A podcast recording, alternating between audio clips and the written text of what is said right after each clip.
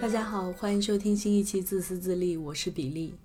最近墨尔本又一次陷入了封城，就少了很多出门的机会。平时上班的时候可能还不觉得，但是到了周末的话就觉得好无聊啊。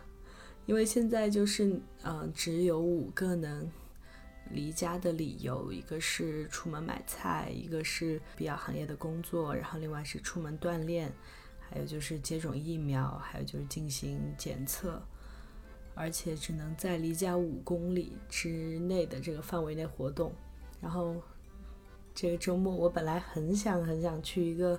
就是有水的地方，就不管是一个湖也好，还是说海边也好的这样一个地方。结果拿出地图来查了一下，就是我们家五公里以内就没有这样的地方，那就只能就在家。看看书吧，或者说去附近的公园走一走什么的。所以今天这期节目呢，主要想来和大家分享几本最近读过的书，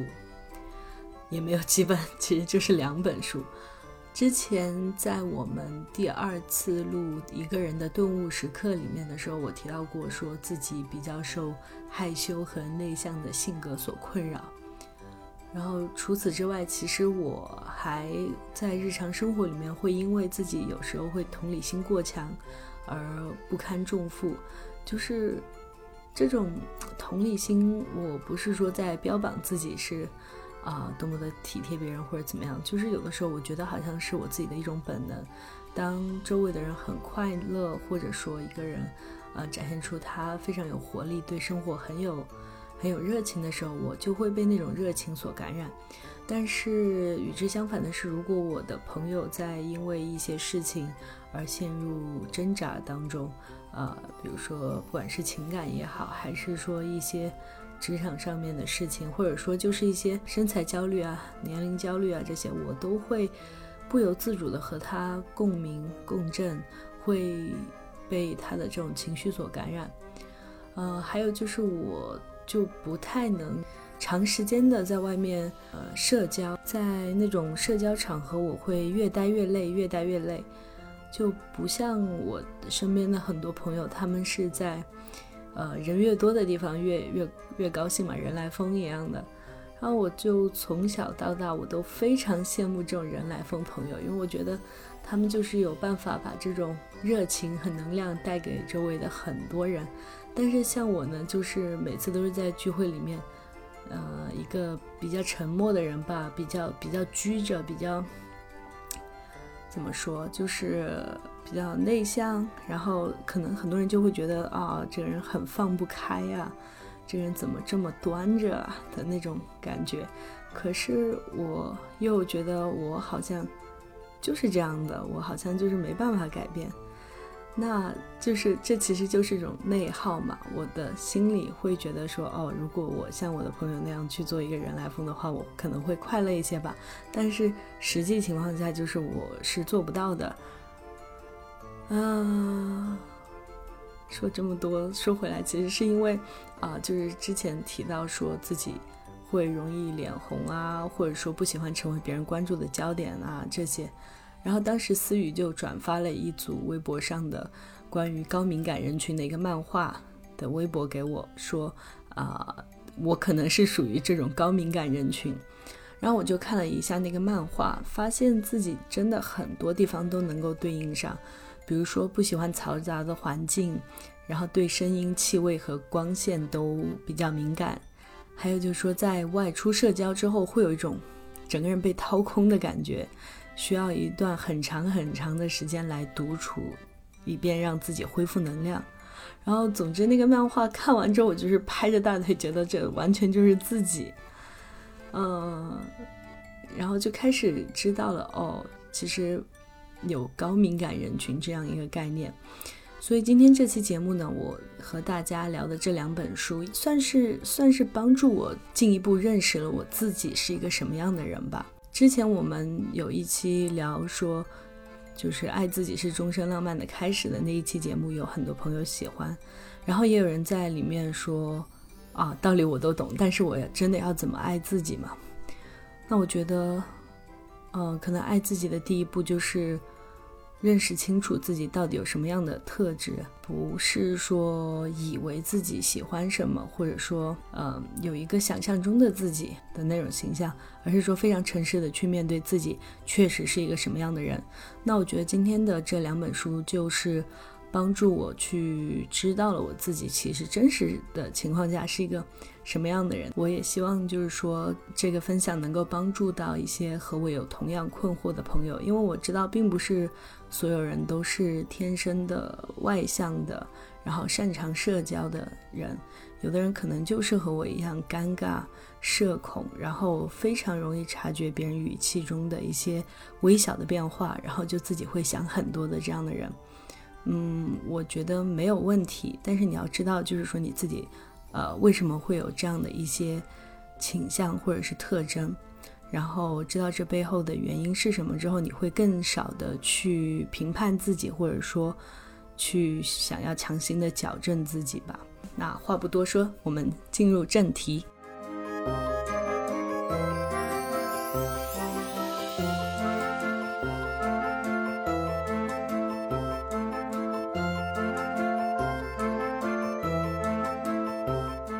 那今天要讲的第一本书是它的中文名叫做《安静：冒号内向性格的竞争力》，作者是苏珊·凯恩。这名字读起来有点像大舌头。他毕业于普林斯顿大学和哈佛的法学院，然后曾经在华尔街当过很多年的律师，现在呢是一个专业的商业咨询顾问。嗯，这本书其实是在西方世界比较畅销的一本书吧。它不是那种非常严谨的学术性的书籍，因为作者毕竟是一个就是怎么说商业的背景吧，他不是说专业的心理学或者是说临床医学的这样一个背景。那我之前。我感觉就是一两年前就开始在墨尔本的很多书店里面都看到这本书被放到一个畅销的位置。它的英文版是一本是一个纯白的封面，然后上面是一个很大的 Q，嗯，因为它的名字叫 Quiet 嘛，然后就一个很大 Q。然后当时我看到这个的时候，我就，呃，当时觉得有点不屑，觉得可能是一本鸡汤书籍，所以就一直都没有翻过这本书。直到最近，就是刚好在我的一个读书的软件上看到了这本书的推荐，我就觉得哦，就看到了里面的几一些句子的摘要，我就觉得哦，这本书好像蛮有意思的，所以就把这本书找来看了一下。然后看了之后就觉得哇，写的挺好的，很多地方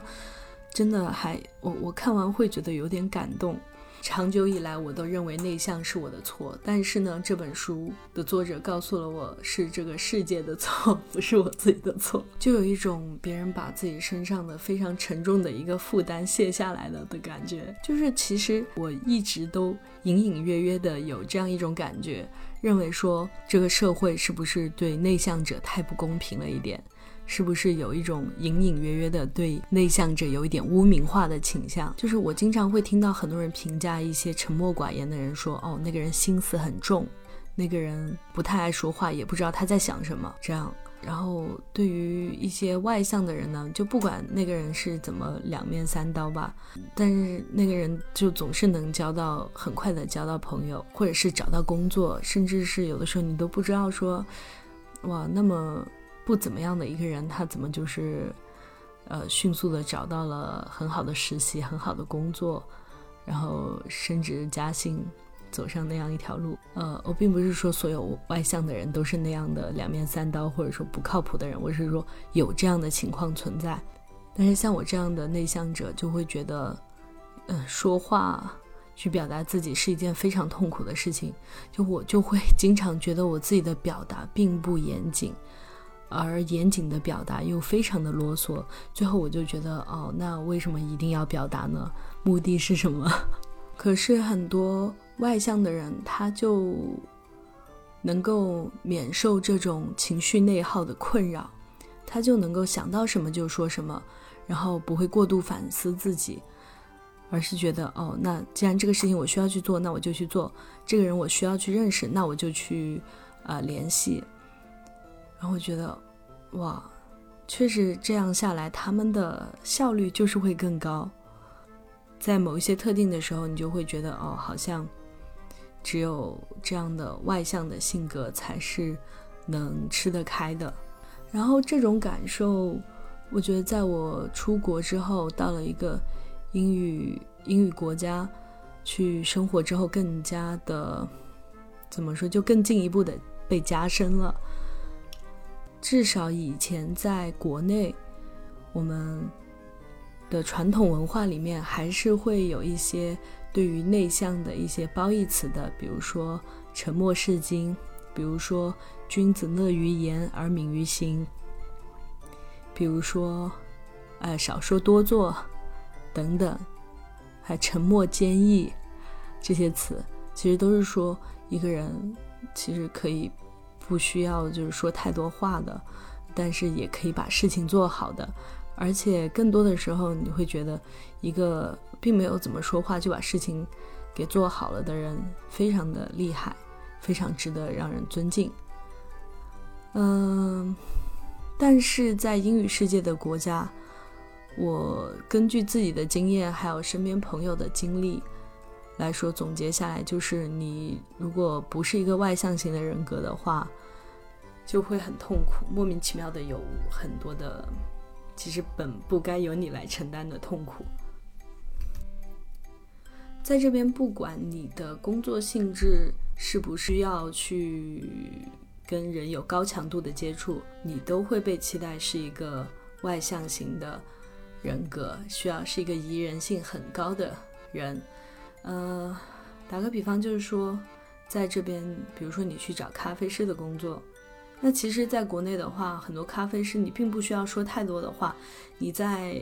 那个吧台背后就是安静的打好奶泡、拉好花就可以了，对不对？你只要拉花的够好看，那就行了。但是呢，在墨尔本的话，如果你要找咖啡师的工作，甚至都不管你会不会拉花吧。最重要的一点就是你一定要能够随时的跟人巴拉巴拉巴拉的聊天，就不管来的是男女老少，你就是要能够记住那个人他爱点的咖啡是什么，然后呢，能够跟他不管是聊天气也好，还是聊什么东西也好，能够在你做咖啡的那期间都能跟他持续不断的聊天，那这样的话你就有大概率能获得一个好的工作机会。如果你不爱聊天，只爱闷头做事儿的话，那你大概率是拿不到那个工作机会的。还有呢，就是说，像我之前在幼儿园实习的时候，观察到这样一个现象，就是说，有一些亚裔的老师，他们其实做事情非常的认真，然后给孩子策划的很多学习体验也非常的棒。他们能够想到说，让孩子通过在冰块里面冷冻花瓣和树叶来进行感官学习啊，然后就是。能够随时策划出各种非常精彩的活动的这样一些老师，他们在跟孩子工作之外的时间，往往是沉默寡言的，在员工休息室里也不爱说话。然后家长来接孩子的时候呢，他们也不太爱上前去，就是跟家长寒暄很多。然后往往是一些平时不太爱做事儿的人，然后他就会。家长来接孩子的时候，外向型的老师中的一部分老师就会开始去跟家长寒暄，然后讲很多，说啊，今天孩子做了什么活动，什么活动，然后那些家长觉得哇，好棒啊，这个老师真好，这个老师就是这个幼儿园最棒的老师。可是我就我我自己就很清楚的知道，谁才是真正做事情的人，谁只是在那边说话、爱聊天的人。可是最后就是最后下来就是那种，啊，爱聊天、爱说话的人，他就往往就升职加薪很快，而那种沉默的做事情的老师，就是很难得到家长的了解和喜爱吧。然后也是因为这个原因，我曾经非常认真的思考过，我是不是适合在这样的一个英语世界里面去工作和生活。因为我真的不是一个外向的人，我对社交的需求也没有那么的那么的高。就是我我真的我能够去想办法理解很多事情，就是不同文化语境下的很多差异。但是我真的没有办法理解这边的一部分人为了为了社交，就是可以连命都不要的那种。就是在封城的期间，有一些人就是为了去跟朋友喝一杯啤酒。就可以违反社交禁令，然后十几个男的一起在车库里面，呃，喝着酒，听着歌，然后直到警察找上门，都不觉得自己有任何的问题。而且，每一次封城都会有很多人上街去抗议，说哦，他们没有办法见到他们的亲人和他们的朋友。然后我就觉得啊，难道不是这个时候你你去见你的亲人和朋友，难道不是？给他们增加更多的危险吗？说回到这个内向和外向的事情吧。嗯，作者他特别可贵的一个地方吧，就是在于在社会上主流价值观都会普遍认为说外向者才能是成功者的这样一个大背景之下，他跳脱出来了。重新的梳理了一遍，就是我们的社会是怎么一步一步的走到今天，认为外向者才是可靠的的这样一个地步的。嗯，就是简单的说来，就是以前的人们只生活在一个小村庄里，那那你其实周围打交道的都是认识你的人嘛，那你也不需要说在短期内就去跟别人连产生连接，然后证明自己，因为周围的人都对你知根知底嘛。但就是随着城市化的发展，工业社会的发展，搬到了城市去居住，然后你周围认识的人都是一些跟你八竿子都打不着的人，所以你就会需要这样的技能，能够在短时间内去向一个陌生人去证明你的性格，还有就是让他知道你是可靠的，所以呢，就会有了这种对外向的人格的这种盲目的崇拜和推崇。然后作者他就回顾了一下，就是从上个世纪五十年代以来，美国的这种商业世界，还有就是说学校，他们是怎么样的开始，就是说来推销一种外向者才能是成功者的这样一种价值观。就是在上个世纪五十年代的时候，美国的一些学校，它是会对。内向的孩子进行干预的，然后会跟家长一起齐心协力的，想要来扭转这个孩子的这样一种他们认为是有缺陷的性格倾向。但是呢，这个作者他就说，其实，呃，如果没有内向者的话，那我们的世界上不会有万有引力定律，不会有相对论，也不会有肖邦的夜曲，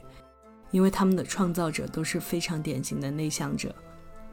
也就是说，虽然外向者能够在公共领域取得领导权和话语权，但是内向者往往都会有他们的非常独特的想象力，还有就是说，在一个领域里面去忍受孤独，然后不断的刻意练习，取得杰出成就的这样的一种潜力。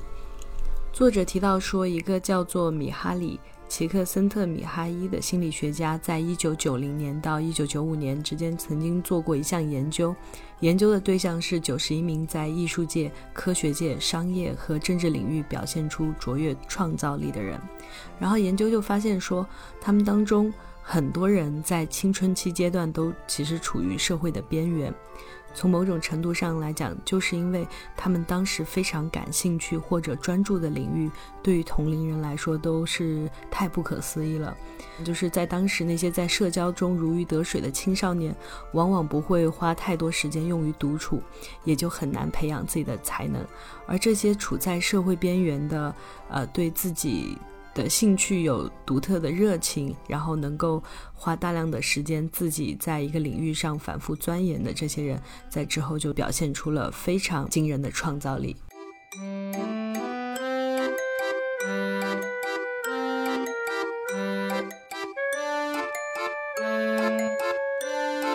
在这本书的终章里面，作者说：“不用强迫自己做你觉得该做的事情。”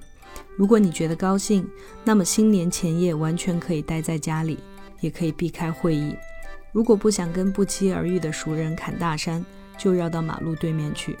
读书、烹饪、跑步、写个故事。别忘了跟自己做笔交易，你要参加一定数量的社交活动，以此换得临阵逃脱时的安心。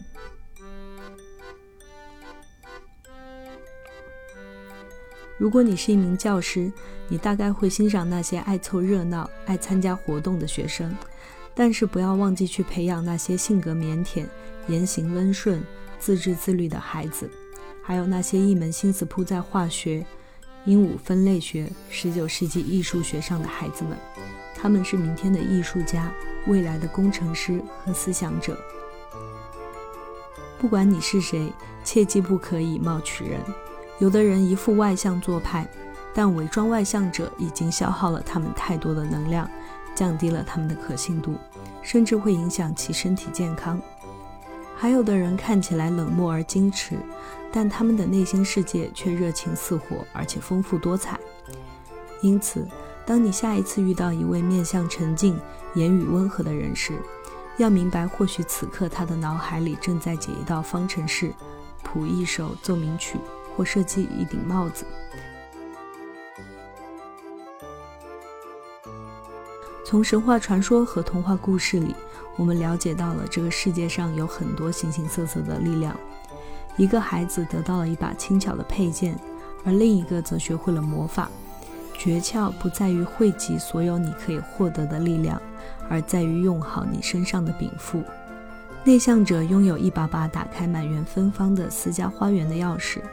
能拥有这样一把钥匙，就如同爱丽丝跌进了她的兔子洞里。她从来没有想过有一天会进入仙境，但她把这塑造成了一次美妙的冒险，新鲜、梦幻而又充满了个人特色。顺便提一下，路易斯·卡罗尔也是一名内向者，没有他，也就不会有《爱丽丝梦游仙境》了。